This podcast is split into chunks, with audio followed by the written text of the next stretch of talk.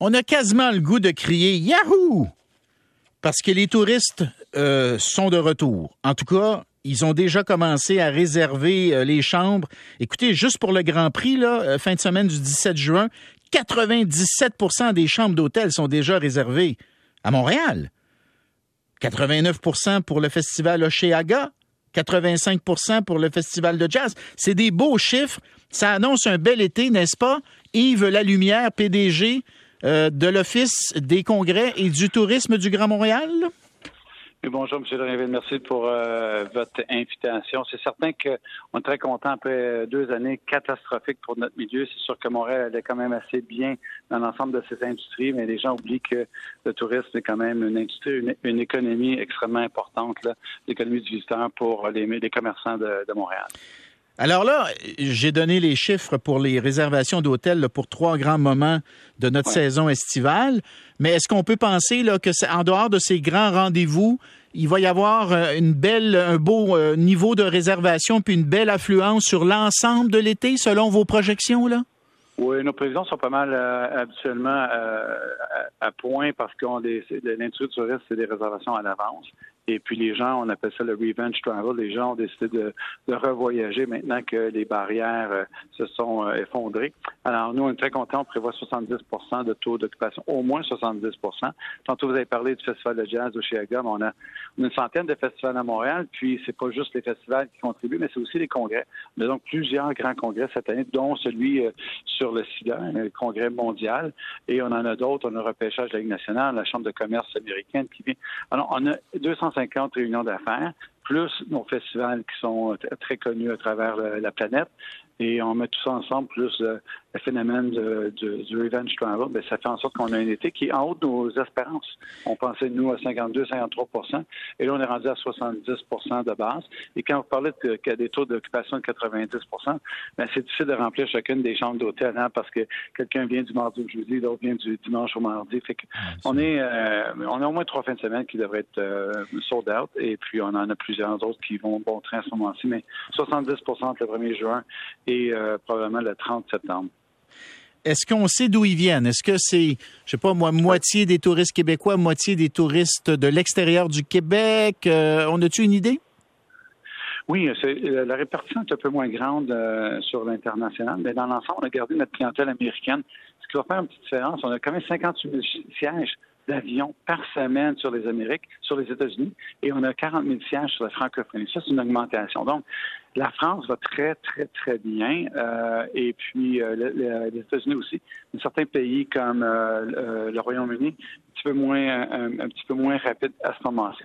Donc, le pourcentage est similaire à ce qu'on avait dans le passé. C'est sûr que le Canada était un petit peu plus lent que les autres pays du G7 à se déconfiner, euh, mais on est en train de reprendre à ce moment-ci. OK. Est-ce qu'on aura le personnel pour travailler dans les hôtels, travailler dans les restos et tout le reste? Est-ce qu'on aura des gens pour s'occuper de ces touristes?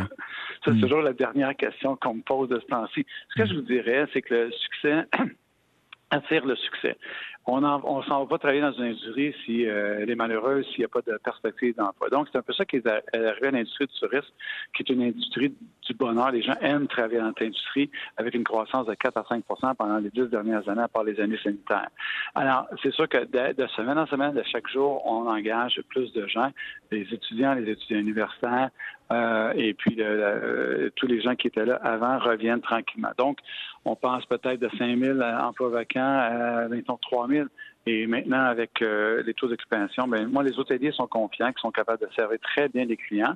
Où j'ai un peu d'inquiétude, c'est au niveau des restaurateurs, où on a perdu plusieurs restaurants et on a un, grand besoin d'être cuisinier puis de cuisiner. Donc, c'est peut-être un peu plus là, euh, mais dans l'ensemble, je vous dirais qu'on va y arriver très, très bien cette année euh, dans une grande ville comme Montréal. Vous avez dit on a perdu des restos, c'est vrai, mais à ma connaissance, on n'a pas perdu d'hôtel, hein? C'est quoi? C'est un hôtel qui est fermé? Y a-tu un hôtel? c'est ça, hein? c'est le Saint James, hein? Saint James, n'est-ce pas? Vous avez raison. Il y a juste le Saint James. En fait, euh, au début de la crise, beaucoup de gens euh, prédisaient qu'on allait perdre plusieurs euh, propriétaires hôteliers. Non, au contraire. Il y a beaucoup de perspectives. Hein. Des fois, on est un peu critique sur les Montréalais. On s'auto-critique beaucoup. mais il reste qu'il y a beaucoup d'attractivité pour les investissements à Montréal, pas juste en tourisme, dans tous les, secteurs. Mm. Et puis, pour nous, ben, on a augmenté, en fait, l'offre de 1 sur 2019. Alors imaginez, après deux ans de crise catastrophique pour nous, alors que les hôtels étaient à 5% de taux d'occupation pendant plusieurs mois, mais là, on n'a perdu aucun hôtel pratiquement par le Saint James dans les dernières semaines. Et on, a, quand même ajouté un ou deux euh, dans les derniers, euh, dans les derniers, dans les prochains mois. Hmm. Et je pense qu'il y a encore beaucoup d'intérêt. Ben, j'aime votre ton, Yves Lalumière. Je vous le dis, là.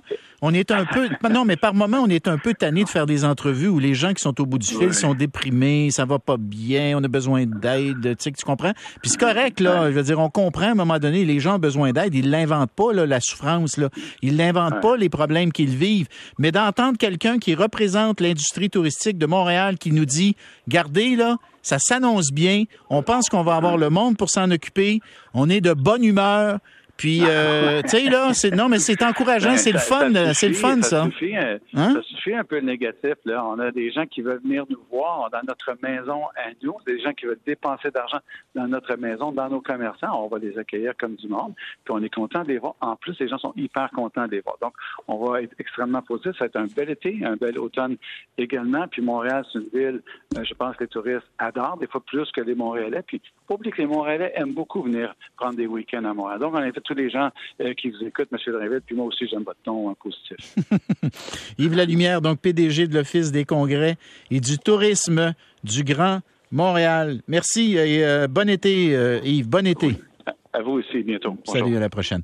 OK, on s'en va à la pause au retour. On va parler du Rocket de Laval qui vient de gagner sa première série en séries éliminatoires. Je ne sais pas si vous le saviez, là, c'est la première fois depuis 2011 que le club du Canadien dans la Ligue américaine c'est pas toujours appelé le Rocket. À un moment donné, c'était les Bulldogs d'Hamilton. Puis à un moment donné, c'était les Ice Caps de St. John's. Mais depuis une couple d'années, c'est le Rocket. Mais là, là, c'est la première fois là, qu'on gagne une série en, en, séries éliminatoires. Donc, on passe à la deuxième ronde. Il y a une atmosphère d'enfer autour du Rocket. Fait qu'on va en parler dans un instant.